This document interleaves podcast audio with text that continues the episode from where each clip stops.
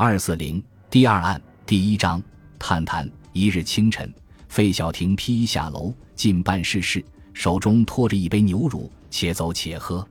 走至办事室门口站定，但见室内一人坐在安乐椅上，一手执着一支香，一手托着一个小玻璃瓶，忽而嗅香，忽而嗅瓶，那一种光景，就如猎犬嗅兽迹一般。别说小婷的足声震不动他的耳骨。就是以边上一本金绣皮面的小书掉在地下，也激不起他的眼帘。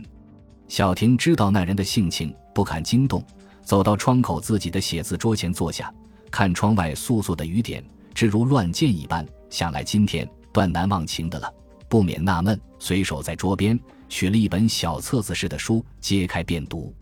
读了一袋烟的功夫，忽然拍案怒呼道：“好一个南风亭长，竟敢将吾玩起来了吗？”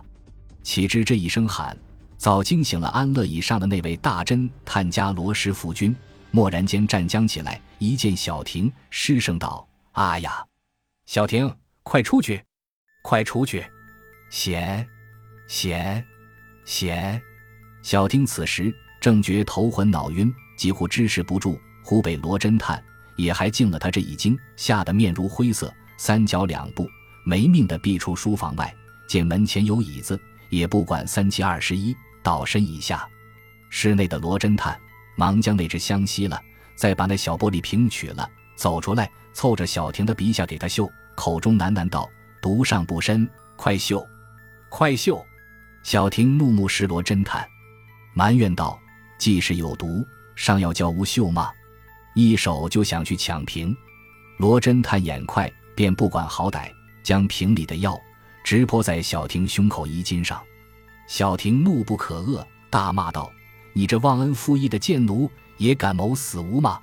罗探不言，只用手指作势，叫他坐下。那小婷便如受了催眠术似的，一声不响地坐下了。坐了好一会，才站起来，和颜悦色地向罗探道：“你说的什么险？”又道：“呀，吾什么时候走出来的呀？”罗探招手。邀他到办事室对面的一间客座里来，小婷跟着来了。罗探道：“小婷恕罪，是无一时鲁莽，此时清爽了吗？”小婷听他告罪的话，竟是一句不懂。罗探笑嘻嘻的，又走到办事室，将几扇玻璃窗筒通开了，复将堕在地下的一本书拾起，送过来给小婷看。小婷一看，书面上写着“杀人术”，著者乃是俄国莫斯科警长。克拉夫氏，书中载着各种自杀、暗杀、谋杀、毒杀、以杀、言杀之术，真是无奇不有，无恶不备，伤上天好生之德，被众生饿死之心，不觉致书叹道：“此书一出，岂不大伤天理人情吗？你从哪里得来的？”罗探莞尔而答道：“是著者送给吾的。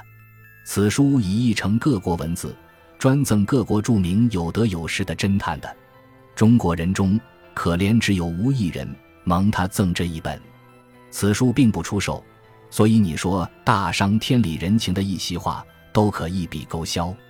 你看铸成此书，不知费多少脑汁，耗多少光阴，才把古往今来种种的孽案搜集拢来，汇成一册，做吴被探奇案的宝发。此功真是不小。大凡著书的。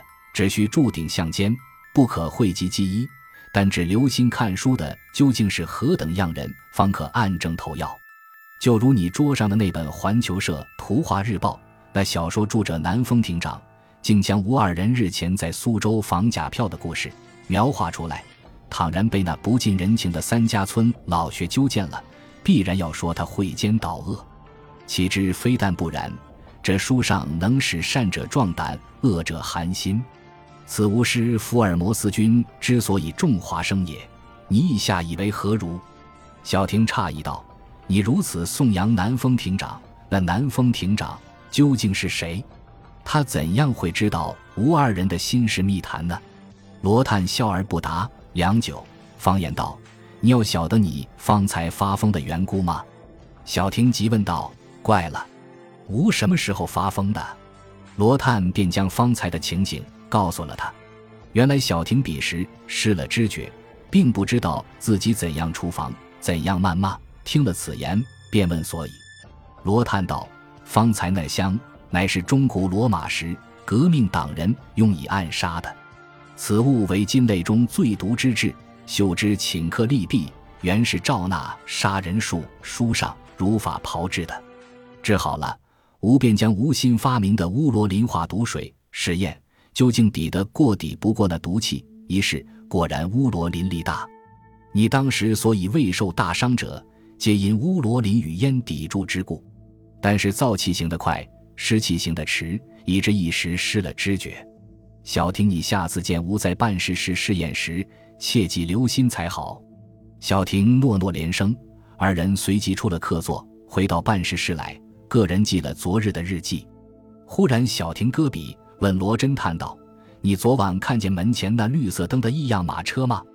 罗探九已将日记记毕，正想敲火柴抽烟。骤闻此言，似乎触动心事，便道：“见是见的，怎么了？”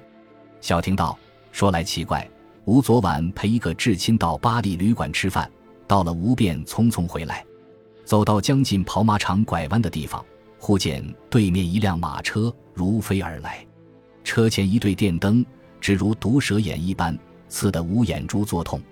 吴转弯时，那车也转弯了。”正是与吴同路，也不足为奇。不料霎时间，那棺材一般、四面不通风的车中，忽然揭开小帘，露出一张比雪还白的鹅蛋脸来。虽则当时车快遇暗，看不清那艳如桃李、凛若冰霜的模样，然而秋波流慧，峨眉传情，已能使吴梦寐喜之。说毕，便闭着眼出神追想起来。罗探听得正到兴高采烈之时，忽而终止，忙问道。小婷怎样了？被秋波勾了魂去吗？后来那车子究竟向哪里去的呢？小婷道：“后来吾便也置之度外。”罗接口道：“不见得吧？”小婷道：“吾便举手看跑马场边的大字明钟，一看，那长针正指在七点钟上，当当的敲起来了。料你必定先到家了，便急急的回来。不料走进弄口。”又见那怪车却确地正停在无门弄口，吴便缩住了脚，在隔壁第二弄口站定。不多一刻，便见一个小马夫，外套遮过了半脸，鬼鬼祟祟的从对面马德里第三弄里出来，走到车前立了片刻，那车便调转头来，风驰电卷般去了。罗问道：“你见他向车中人说话吗？”小婷道：“并未开口。”只见他一手倚在车边上，一翻身便跳上座，赶车去了。罗叹道：“奇怪，你看时却是佳人，吾看时便如厉鬼，真是蹊跷。”小婷忙问：“怎么见得是厉鬼？”罗道：“昨晚吾不是告诉你到右律师处去的吗？谈得长久，回来也太迟了。正在你见车子来的所在，我却眼送他去。”只见窗里一个红发绿眼的，好似印度人，满面胡子，两只眼睛正与他车前的电灯不相上下。小婷摇头道：“不对，你看错了，绝不会丑鬼与美人同车的。倘是你没有看错，那一定另是一乘车了。”罗道：“不管他是不是，就指你见的那乘车也很奇怪。你说那车子停在无门弄口，那小马夫却从马德里三弄出来。”马德里三弄里面，只有内壁公馆一家。他家里除了内壁买办之外，只有他儿子，也不常出外应酬，绝不至于有女人来找他父子中一人的。即使关着外交问题，也不至于从跑马场西面来的。至于内眷们，那老二是关了。不必说，他仆妇自从金春聘来后，等闲从没见他出过门的。就使是他女友，更何必这样鬼鬼祟祟的？车子也不敢靠在路口呢，这不是件怪事吗？小婷道：“那车子且不去管它是长是短，吾们且讲那笔公款吧。那币买办究竟不知心术怎样的，时常见有些和尚直出直进，龙华寺修殿里，五台山装佛里，成日家闹个不清。及至各处水灾旱荒劝赈，便是唱戏的幽灵，还知周济的，他却一个童子也不花。”整日整晚花天酒地的糜费，可就不计较了。而且训子无方，好好的儿子，去年在圣彼得大学堂读书，听说今年给他完了婚，硬不准他再念，不知是什么意思。罗探接着道：“他儿子的历史以及他父亲禁止读书的原因，吴道打听得清清楚楚了，都是为这一个情字。但是此刻也不必谈他，免伤忠厚。吴往常老是这样说。若说莫管他家瓦上霜这句老话，吴们做侦探的果然万万不能遵守的了。只是当管则管，不当管便不管。吴们的目的，第一是保全他人的名誉，第二才是剖白人家的冤枉。不然那侦探案件的道正多得很。他们衙门里的三班衙役，哪一个强盗，他们不晓得履历；哪一个偷，他们不晓得行藏。请他们查案，有时凑巧。仗着铜棍铁链的威势，比吴们查案正要快出几倍。吴们与他们比起来，只有一个区别，就是吴们顾全人家的名誉，他们却带着有才变形、无钱不休的官样脸儿，产妇娇贫，扶强抑弱，这便与吴们大不相同了。小婷道：“你也何苦自甘与利比例呢？”有人敲门，吴去开来，说毕，便去开门，门启处。走进一个马夫四打扮的人，手里托着一卷纸，顺手抽出一张，递与小婷，便回头去了。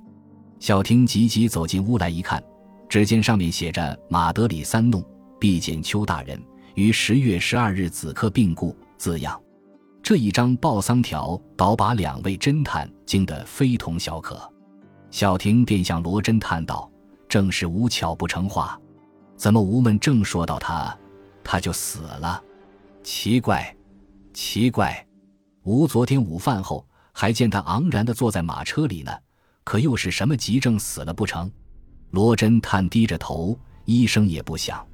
接着门前的铃又响了，小婷忙又出去开来一看，认的是毕公馆里的管家，手里拿着一封信，倒是要罗老爷钦差的。小婷便领了那管家进来，叫他坐在中间客堂，自己捧了那信进办事给罗侦探看。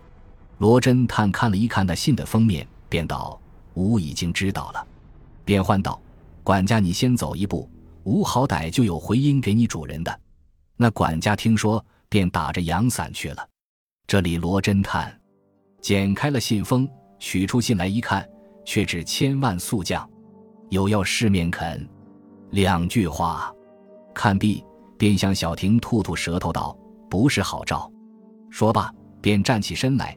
提起桌旁那乾坤宝袋，取出一套黑呢袍子马褂，不到一分钟，早连甲辫都戴好了，装束妥当，便将第一案里所说的黄顺利的那把阳伞打了，别小婷而去。